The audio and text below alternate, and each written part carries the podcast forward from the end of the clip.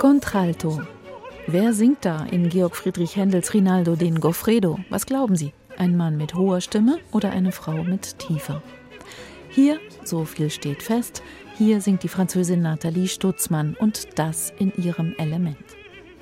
Wir dürfen nicht vergessen, sagt die Sängerin, dass die Opernkomponisten des frühen 18. Jahrhunderts den weiblichen Alt und den männlichen Kastraten als stimmlich austauschbar ansahen. Berühmter, okay, das stimmt, waren zuerst mal die italienischen Kastraten wie Farinelli oder Caffarelli, die Sänger also, denen man vor der Pubertät untenrum den berühmten Schnitt verpasst hatte, um ihre hohe Stimmlage zu erhalten.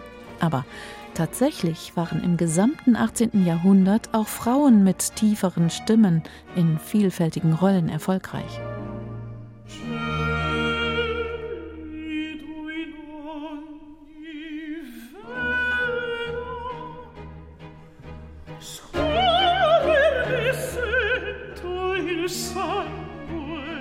Sie hießen Lapieri, Lavico, Latesi oder La Marchesini und auch sie fanden den Beifall des Publikums. Manche dienten den großen Komponisten sogar als Musen.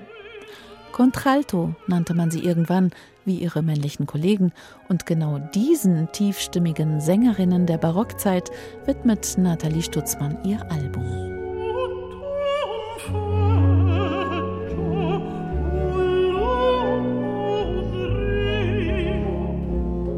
Man denkt immer, es ist schon alles entdeckt und aufgenommen worden, aber es gibt tatsächlich noch vieles, was uns bisher unbekannt war, erzählt Nathalie Stutzmann. Sie hat gleich mehrere Arien von Meistern aus der Taufe gehoben, die sie auf ihrem Album zusammen mit Bekannteren präsentiert, mit Musik von Händel, Vivaldi, Porpora, Gasparini oder Caldara, um nur einige zu nennen.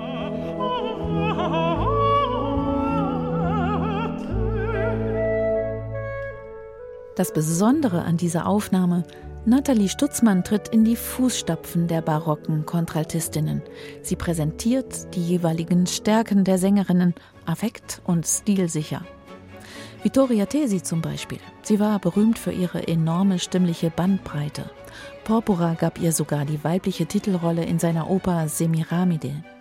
Die Florentinerin Maria Maddalena Pieri dagegen, sie hatte einen kraftvollen Kontralt, ideal also, um in Männerrollen zu schlüpfen.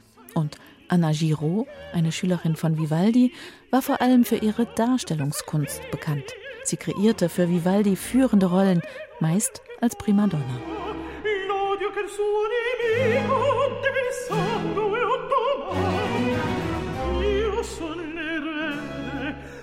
Contralto zeigt Nathalie Stutzmann in ihrem absoluten Element. Enorm vielseitig, affektgeladen und dabei so ungeheuer wahrhaftig. Ja, weil sie selbst vor ihrem Ensemble Orfeo 55 steht und es singend dirigiert. Weil Orfeo ihrer Stimme die passende Bühne bereitet. Und weil es vor 300 Jahren bei diesen Frauen um so viel mehr ging als bei ihren männlichen Kollegen. Es gibt viel zu entdecken.